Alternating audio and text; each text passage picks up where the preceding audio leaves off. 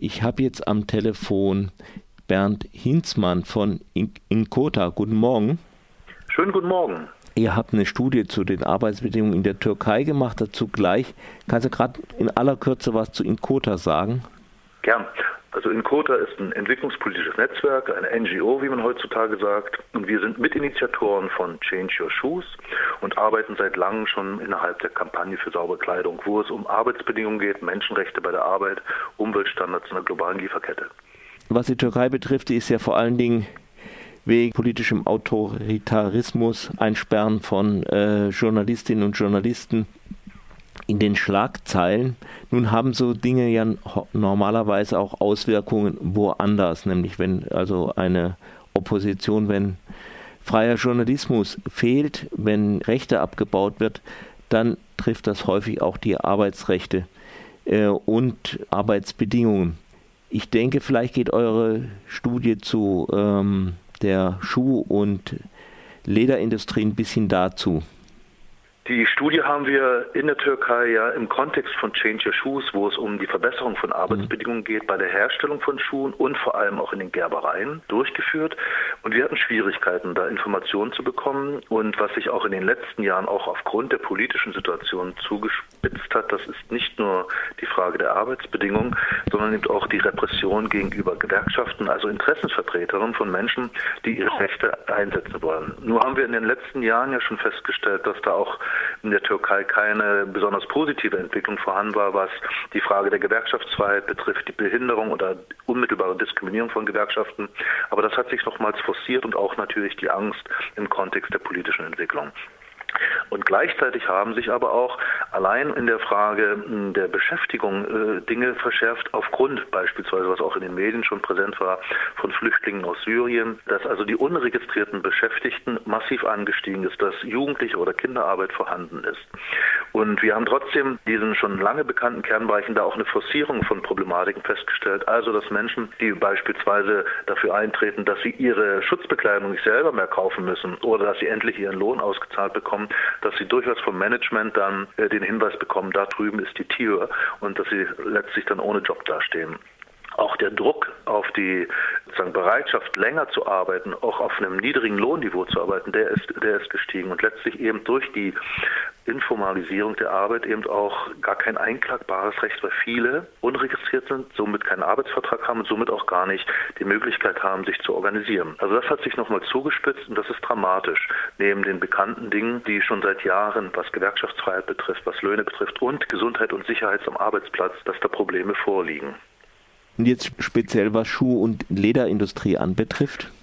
Was Schuh- und Lederindustrie anbetrifft, ja, da sind einfach nochmal neue, verstärkende Fakten dazugekommen. Eben, es sind zahlreiche Interviews auch in dem Report zu finden, wo also Beschäftigte sagen, dass sie versucht haben zu streiken, um einen höheren Lohn auch durchzusetzen, weil durchgängig die Löhne weit hinter dem Existenzminimum sind. Also die Einkommen liegen etwa um die 400, 500 Euro. Ein existenzsicherndes Einkommen müsste über 500, also zwischen 500 und 600 liegen. Ist also deutlich zu wenig. Aber die Zugeständnisse, lieber einen Job zu haben und etwas Geld als gar keinen, die sind eben gegeben aufgrund der Rahmenbedingungen, die sich nochmals verschlechtert haben. Und es ist ja so, dass äh, keinesfalls das eine lahmende Industrie ist. In der türkischen Volkswirtschaft ist die Schuh- und Lederindustrie neben der Textil- und Bekleidungsindustrie gleich hinter der Automobilindustrie eine der größten äh, Exportanteile dieses Landes und trägt also zum Wachstum der Volkswirtschaft bei. Somit ist die Bedeutung also immens, auch was die Beschäftigungszahlen als solches betreffen. Und die Leder- und Schuhindustrie der Türkei, die findet große Abnahmen in der EU und allen voran auch Deutschland. Also äh, das zeigt auch, dass es eben nicht nur ein Problem ist äh, von den jeweiligen Zulieferfirmen oder den Standorten, äh, sondern es ist ein Handelsproblem, wo auch die EU eigentlich in der Verantwortung ist und letztlich auch die deutsche Bundesregierung an der Stelle da nochmals massiv dahin wirken kann, dass die Menschenrechte bei der Arbeit eingehalten werden. Und wenn sie es nicht in direkter Weise, weil das momentan natürlich schon etwas problematisch problematischer ist als in der Vergangenheit, wie auch die einkaufenden Unternehmen, die davon profitieren, dass ja die Schuhe in der Türkei zu solchen Bedingungen hergestellt werden, ihren Einfluss geltend machen. Und da sehen wir die Fakten, die eigentlich hier in der Studie nochmal vor allem in diesen sogenannten Free Zones, also freien Industriezonen, äh, sich nochmal forcieren, dass das angegangen werden muss, trotz einer problematischen politischen Situation und da auch vor allem politischer und auch wirtschaftlicher Einfluss geltend gemacht werden muss und kann. Und wie ist es jetzt mit dem, bei der Herstellung werden ja auch äh, diese Gerberei auch kritische Material, äh, Chemikalien verwendet. Gibt es da irgendwelche Probleme? Das ist ja nicht nur in der Türkei so. Change Your Shoes hat ja auch Untersuchungen in Indien durchgeführt, in China. Also die findet man auch alle online auf unserer Webseite.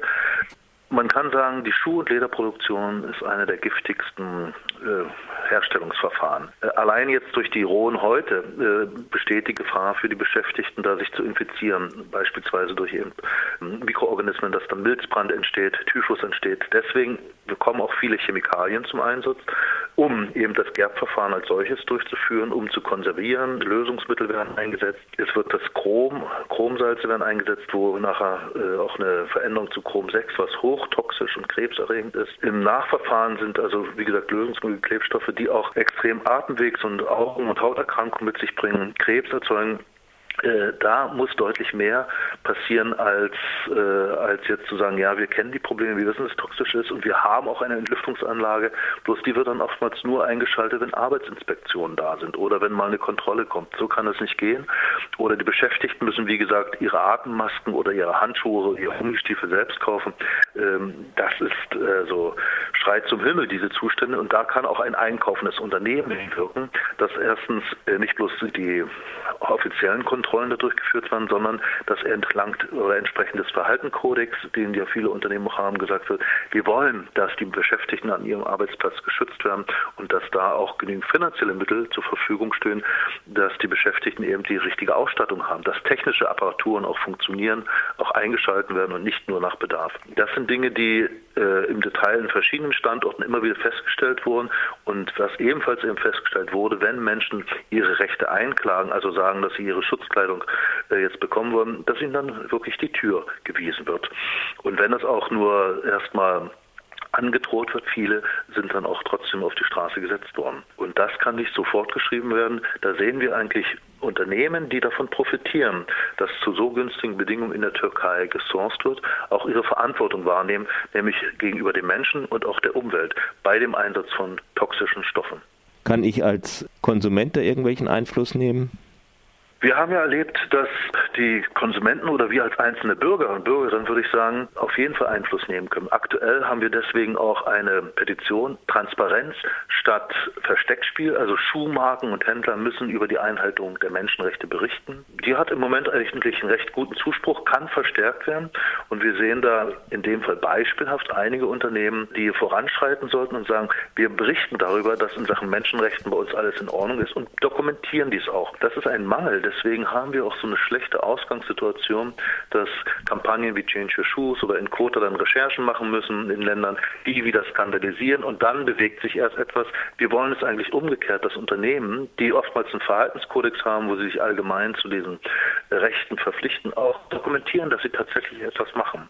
Die Petition versucht da mehr Druck zu machen. Wenn man unterschreibt, kann man sozusagen da auch ein öffentliches Zeichen setzen und wir erleben dies ja auch als Kampagne, die läuft ja nicht nur in Deutschland, sondern in 18 verschiedenen Ländern, dass da Unternehmen schon unter nicht nur Rechtfertigungsdruck, sondern auch unter Handlungsdruck geraten. Und das wollen wir. Unternehmen als auch Politik da zur Verantwortung zu drängen, dass nämlich nicht weiter solche Zustände wie jetzt kurz beschrieben in der Türkei oder in Indien fortgeschrieben werden. Bekannt sind sie seit Jahren und aufgrund bestimmter politischer Entwicklung forcieren die sich eben und die Menschen werden sozusagen ihrem eigenen Schicksal, was man schon nicht mehr Schicksal nennen kann, einfach überlassen. Das kann nicht so fortgeschrieben werden wenn man auf der einen Seite versucht, ein schönes, glänzendes Image, immer neue Trendys auf den Markt zu bringen und das nur auf Lasten oder zu Kosten der Menschen und der Umwelt in den Produktionsländern fortzuführen.